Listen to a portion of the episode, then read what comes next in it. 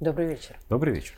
А, честно, сегодня полностью, мне кажется, можно попробовать оправдать название нашей программы и поговорить о реальном скрытом смысле, который остался за очень плотно затворенными дверями президента Владимира Путина и президента э, Ирана, соответственно, Раиси. А, вопрос вот в чем. Никто нигде, кроме Пескова, и с довольно сухим изложением того, о чем говорили президенты, ничего не сказал. Так все-таки, что это за тайные переговоры и почему такие ехидно радостные улыбки были на лицах президентов двух стран по итогам этого закрытого совещания. Да, это редкий случай в наше время, когда президенты уединяются на целых пять часов, и никто не может сказать, о чем же они беседовали. Причем даже не только, когда это происходит с президентом России и Ирана, вообще в современной дипломатии это случай крайне это редкий. Крайне да. редкий.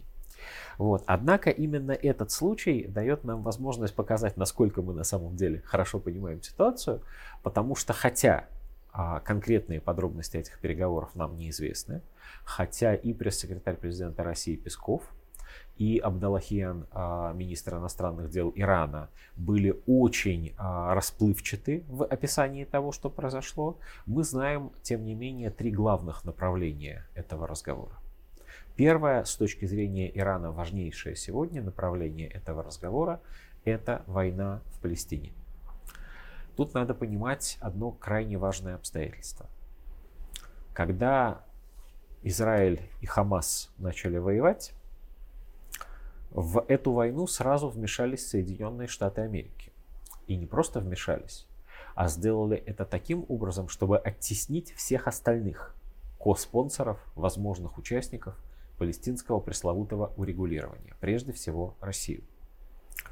Но странным образом эти усилия Соединенных Штатов привели к противоположному результату.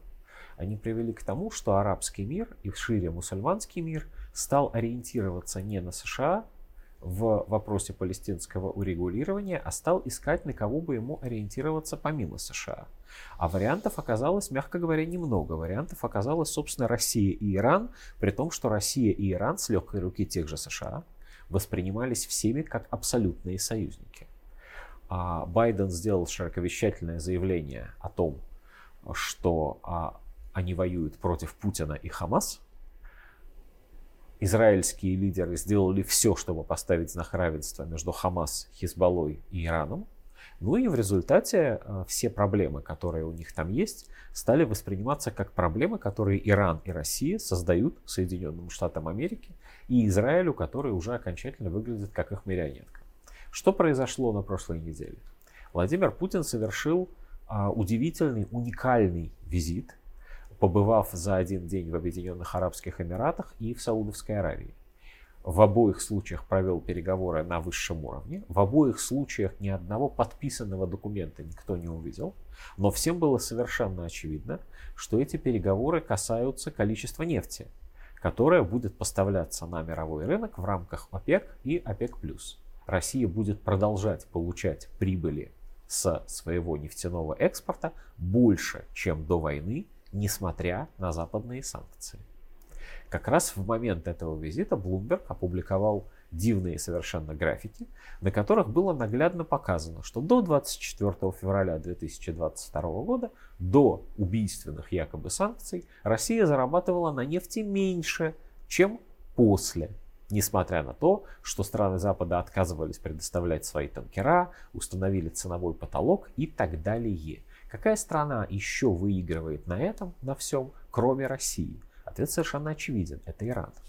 Потому что Иран это страна, которая уже имеет опыт противостояния этим западным санкциям. И страна, которая благодаря России и Китаю возобновила свои контакты с Саудовской Аравией. Россия и Иран, если верить господину Абдаллахиану, а, министру иностранных дел Ирана, беседовали о том, что Россия готова выступить с некими инициативами о палестинском урегулировании. Что имел в виду господин Абдаллахиян, он нам не рассказал, но уже состоялся телефонный разговор между Владимиром Путиным и господином Нетаньяху, а, премьер-министром Израиля, правителем Израиля. Опять-таки, мы не знаем, о чем в точности они говорили, но совершенно очевидно, что российско-иранские предложения до Нетаньяху были донесены. донесены. А в чем суть позиции России, никакой тайны никогда не являлась. Россия это страна, которая последовательно выступает за два государства для двух народов и считает, что только так можно положить э, предел этой вековой войне, если у палестинцев появится действительно независимое, не оккупированное израильтянами государство. Мы с тобой несколько раз уже говорили о том, что какие бы военные победы Израиль сегодня не одерживал, результатом этих военных побед будет конечное поражение, то есть вынужденный отказ Израиля от оккупации палестинских территорий. Вот две темы российско-иранских переговоров, но есть третья. Третья тема, на которую намекают постоянно и которая а, у меня такое впечатление все-таки, что ее сознательно наши лидеры отводят в тень. Это тема транспортного коридора север-юг, который связывает Иран и Россию и который делает Иран который коридор, да, делает Иран составной частью нового а, Великого Шелкового пути, Великого пути транзита товаров из Китая в Европу, сухопутного пути. Чем чаще, чем больше говорится об этих договоренностях, тем больше понимания, что связка экономическая России, Ирана и Китая становится, собственно, а, тем новым, ну, если угодно, стержнем или, как на Западе любят говорить, осью, на которой теперь будет, собственно, крепиться вся евразийская Парадокс, экономика. Да? Они сами да. ее создали. Да, это э, э, ровно так же, как в случае с нефтью. Вот не трогали бы, ничего бы и не было. Не накладывали бы на Россию санкции. Она бы так и продолжала э, газ на Запад гнать, получая взамен евро. Хлеба и выпал, исполняя свои... Производство работало. Да, исполняя свои обязательства. А тут теперь, значит, господин Шольц выступает на съезде своей партии. Вот, и говорит, русские, несмотря на то, что был исправен газопровод, выключили нам поставки газа. И хочется спросить, простите, кто на ком стоял? Вот э, это, это, это, простите, кто выключил поставки газа? Это кто санкции накладывал? Это кто кричал, что мы хотим от этого отказаться? Вы чего, ребята? Агатки или Гушон? Вот. Кричал? Так, да, та же самая история с нефтью и нефтепродуктами. Та же самая история с экспортом европейских товаров в Россию. Вы смотрите на карту, вы видите рост а, экспорта из Европы в Киргизию на 5000%, в Казахстан на 2500%, там, в Грузию на 5000%. Простите, ребята, вы точно этого хотели? Нет. нет, нет, правда? Вы хотели, чтобы ваши товары продавались дороже, прибыль оставалась не у вас, а Россия продолжала их получать? Нет, ну нам-то по сути все равно.